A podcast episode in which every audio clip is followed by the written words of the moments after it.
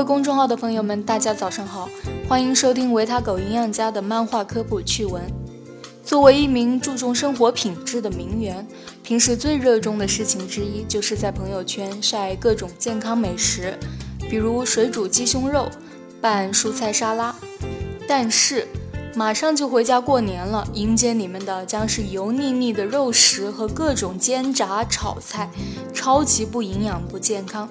然而，爸妈掌握着烹饪大权，你毫无反抗之力，这可咋办呢？今天就教大家正确的炒菜姿势，告诉你怎么把炒菜也做得营养有品质，随手就能发朋友圈，还自带滤镜效果。建议第一时间转给爸妈哦。按照国际惯例，上干货之前，我们要先讲讲原理。为什么说煎炸炒菜不营养？稍微接触过烹饪的小伙伴都知道，做菜的方法有很多，蒸、煮、煎、炸、炒等等。这些做菜方法除了能够让食物拥有不同的风味之外，其健康程度和营养损失的程度也是有很大区别的。比如蒸煮会使水溶性维生素如维 B、维 C 溶于水中，烟熏会直接破坏食物中的维生素，特别是维 C。而烧烤甚至会产生致癌物苯并芘，煎、炸、炒，包括烟熏、烧烤，相对来说会使食材的营养损失更多。那具体不同的做菜方法，营养损失有什么区别呢？蒸煮会对碳水化合物、蛋白质起部分水解的作用，会使水溶性维生素 B 族、维 C 及矿物质钙、磷等溶于水中。推荐指数五颗星。炖、煨、卤会使水溶性维生素和矿物质溶于汤内，食材的部分维生素会遭破坏。推荐指数四颗星。煎、炸、炒会对所有营养素都有不同程度的破坏，其中的蛋白质会因高温而严重变性，油脂热聚合物和过氧化脂质含量升高，甚至会产生丙烯醛。推荐指数三颗星，而烧烤其中的维生素 A、B、C 大部分都会损失掉，脂肪、蛋白质、氨基酸受损，会产生致癌物苯并芘。推荐指数一颗星，而烟熏会破坏食材中的维生素，特别是维 C，其中的脂肪、蛋白质、氨基酸受损失，会产生苯并芘。具体会损失多少？给大家举个例子。煮面条会损失百分之四十九的维生素 B 一，百分之五十七的维生素 B 二，百分之二十二的叶酸。捞米饭会损失百分之六十七的维生素 B 一，百分之五十的维生素 B 二，百分之七十六的烟酸以及部分矿物质。当然，这个数据会因为烹调方式、食材、火候等多种因素的变化而变化。另外，红烧、清炖时，相比其他食材，肉类的维生素损失最多；炒菜时也是肉类的维生素损失最多。这样吃下去的食物，简直就等于白吃。对于食材来说，没有发挥出自己对于人体的作用，心里也是千百般的委屈呢。当然，也不要太过惊慌，这就给大家分析分析如何避免损失。相对来说，蒸、煮、炖、煨、卤是营养损失最少的烹饪方式，而且这样做出来的食物，其中的维生素和矿物质大部分只是溶解到了汤汁中，我们可以连汤汁一起喝掉，就可以最大程度的避免营养损失了。至于最不受营养师待见的烧烤烟熏方式，我们之前也出过相关的介绍文章，大家可以自己去翻看一下哦。那平时咱们用的最多的做菜方式就是炒，到底如何炒菜才能最大程度减少营养损失呢？这里的干货比较多，大家赶紧搬好小板凳，咱们这就开讲。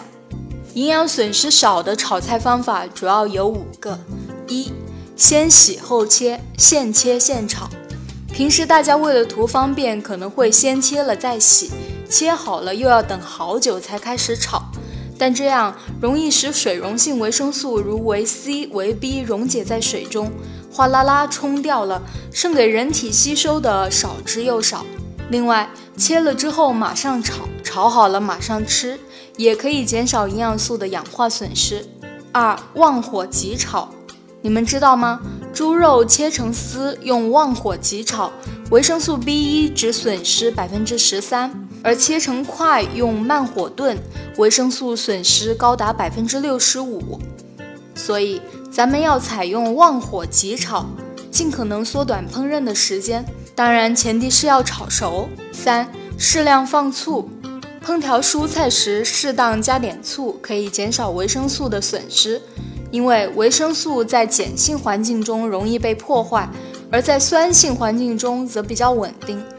烹饪动物性食物时，醋还能使原料中的钙溶解的多一些，从而促进钙的吸收。四、上浆挂糊。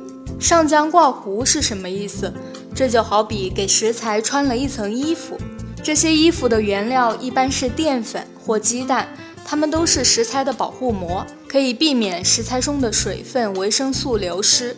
其中的蛋白质和维生素也不容易因为高温而变性遭破坏。五、勾芡，菜快熟的时候，将调好的芡汁淋入锅中，能够使汤料混合为一体。我们就能把浸出在汤汁里的一些营养成分连同食物一起摄入，避免损失。不过需要注意的是，青菜、红烧、干烧、干煸类菜肴汤汁本来就比较浓稠，不需要再勾芡。还有加了豆瓣酱、甜面酱的菜肴，因为调料本身有粘性，营养素很容易进入菜肴，也不需要勾芡。最后还要特别说说碱。虽然平时做菜用的不多，主要是做面条、馒头这些时使用，但还是想告诉大家，碱容易破坏蛋白质、维生素等多种营养素，平时要谨慎使用哦。有些人可能会说，你说的这些方法也太简单了吧？我平时炒菜都是这么做的呀。如果上面的方法你都做到了，那么在怎么炒菜更营养这个领域，恭喜你入门了。但想要达到运筹帷幄、游刃有余的地步，你还需要精通各种调料的放置时间和顺序。可能你会惊讶，调料还要讲究放置时间和顺序？你们可能都知道调料的种类和多少关系到菜好不好吃，但肯定不知道，原来调料什么时候放还会影响菜的营养吧？接下来这部分就告诉大家如何正确使用调料，避免营养损失。一、食盐要在出锅前放，因为盐放得太早了，会使蔬菜中的汁液流出过多，造成蔬菜中的维生素和矿物质大量损失，而且还会影响口感。二、鸡精、味精要在出锅时放。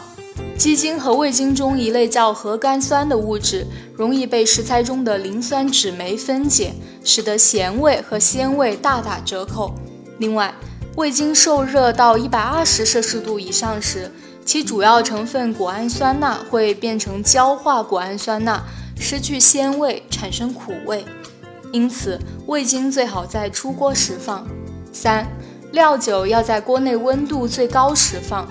烧鱼、烧羊等荤菜时，放一些料酒，可以借助料酒的蒸发除去腥味。而蒸发需要高温，所以最好在锅内温度最高时放。一般来说，我们炒菜时间过半，感觉锅里快烧焦，而且冒烟的时候，温度是最高的。三、醋、酱油、豆瓣酱、糖要在放盐之前放。醋、酱油、豆瓣酱这些都能起到调味的作用。一定程度上可以代替盐的作用，而糖如果放盐之后再放，可能会掩盖盐的味道，致使盐放的更多，不利于健康。那么，以上就是营养损失少的炒菜方法。但你们以为这样就可以了吗？做菜时还有一些人人都会犯错误的小习惯，避免这些，你在怎么炒菜、营养健康上就可以晋升为大师级别了。一。炒完菜三到五分钟后再关抽油烟机。二，不要等油冒烟了菜才下锅。